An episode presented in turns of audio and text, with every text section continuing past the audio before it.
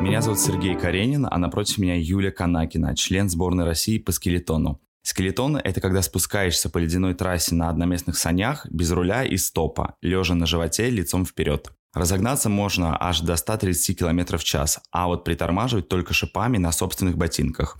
Вот такой бывает спорт. Видите, вы уже не зря подключились. Правда, Юля? Да, всем привет. Юля, я знаю, что ты амбассадор компании Рибок, а также Всемирного фонда дикой природы. Плюс сейчас ты с командой активно готовишься к Олимпийским играм 2022 года в Пекине. Предлагаю поговорить сегодня и о спорте, и о природе, а именно о необычном аспекте тренировок, их экологичности. Отлично, я готова. Тут действительно есть что обсудить. Юль, тогда первый вопрос. Что такое экологичные тренировки и почему это важно? Ну, начнем с того, что экология — это наука о доме, где дом — это наша планета и все живое. Сейчас мы часто слышим «принял экологичное решение», «построил экологичные отношения», «поступил не экологично». А экологично — это как вообще? Ну, по большому счету, это значит бережно, даже там, где это на первый взгляд не очевидно. Например, в спорте. Простые тренировки, как и любые занятия человека, можно сделать без труда безопаснее для окружающей среды, если просто задуматься об этом. Я согласен, я задумываюсь. Но с чего конкретно начать? Подскажи, пожалуйста. Ну, все просто. Начать э, можно с малого. Например, приходить в зал с многоразовой бутылкой воды. Одноразовые уже давно считаются дурным тоном. У Риба, кстати, очень большой выбор расцветок и объемов. Просто вспомните, сколько раз в день вы сминаете, выкидываете пластиковые стаканчики или бутылки.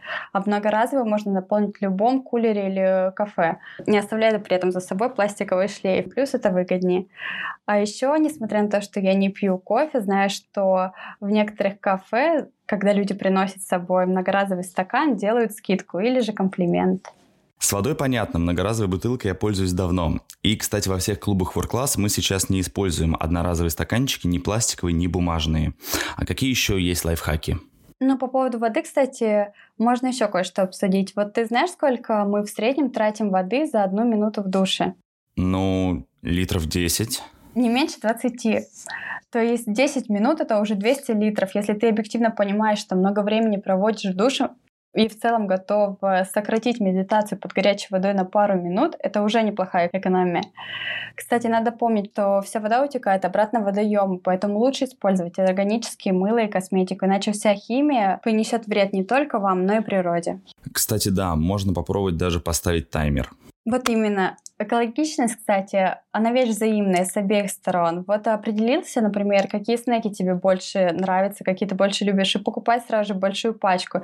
Так и дешевле, и минус индивидуальной упаковки, ведь можно самостоятельно рассортировать перекус, бумажные пакеты или контейнеры. Мы съедаем протеиновый батончик за 5 минут, а фантик от него разлагается 500 лет. Ну, такая себе математика, согласитесь? Соглашусь. А если заниматься дома, то этих проблем вообще не возникает.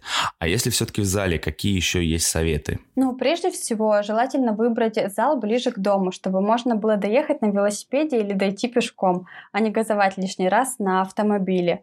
В некоторых залах, да и не только в залах, просят надеть бахилы. И все мы не раз видели эти горы голубых мешочков при входе. Так что лучше купить многоразовые бахилы, да, они существуют и выглядят, кстати, довольно стильно, ровно так же, как и главный аксессуар наших дней — это маска. Тоже лучше приобрести тканевую, причем сразу несколько, чтобы стирать и носить посменно, а не выкидывать несколько раз за день. Согласен, Юль. А, это все несложные, правда, эффективные советы, которые легко могут войти в привычку. Скажи, пожалуйста, а как насчет тренировок не в зале, а на улице? Я, например, слышал, что сейчас набирает популярность плогинг. Звучит интересно, ни разу не слышала. Расскажи, что это. А, плогинг пришел несколько лет назад из Швеции и уже разбежался по всему миру. Это сочетание спортивного с полезным, когда люди выходят на свою рутинную пробежку с мешком и на бегу, не останавливаясь, подбирают мелкий мусор. Этакий бег с препятствиями, когда ты финишируешь с полным мусорным пакетом. И спортом позанимался, и экологию поддержал. Получается, что теперь гуляют с пакетиками не только собачники, но и спортсмены. Да, но главное, опять же, чтобы эти самые пакетики были биоразлагаемые или из переработанного пластика. Кстати, я слышал, что тема ресайклинга, то есть использования в производстве переработанного материала, касается и спортивной экипировки, верно? Конечно, это самый настоящий тренд и часть большой стратегии крупных игроков. Например, Рибок хочет к 2025 году полностью уйти от использования первичного полиэстера в производстве и использовать только переработанные. У Рибок уже и сейчас есть много экипировки и обуви из переработанных материалов. Линейка называется Recycled. Есть и другое устойчивое направление Regrow. Это линейка обуви, в составе которой не менее 50% материалов растительного происхождения. И это, кстати, не первая наработка. Не так давно Рибок выпустила линейку Cotton плюс Corn, где полимеры заменились на органический хлопок и кукурузу, клещевину и шерсть. Одежда тоже выпускается из экохлопка, окрашенного без промышленного загрязнения воды, но главное направление это, конечно же, спортивная обувь. Кстати, я недавно читал, что кроссовки сейчас чуть ли не самая популярная в мире обувь. И ежегодно их выпускается свыше полутора миллиардов пар. Астрономическая цифра какая-то. Вот именно, это я и по себе знаю. А теперь представьте, как быстро меняется мода, вкусы, сезоны, размер ноги, в конце концов. Это миллиарды пар кроссовок просто оседает на свалке, поэтому кроссовки из переработанных растительных компонентов — это настоящая промышленная революция. Например, самая свежая разработка Reebok — это кроссовки Reebok Flow Trite Energy Grow. Grow — это здесь от слова «расти»? Да, именно, потому что они буквально выросли сами. Эти кроссовки минимум наполовину состоят из природных материалов, сетчатый верх из эвкалипта, подошва из касторового масла и каучука, стелька из водорослей. Все это, как ты понимаешь, возобновляемые органические ресурсы, а не токсичные продукты нефтепереработки.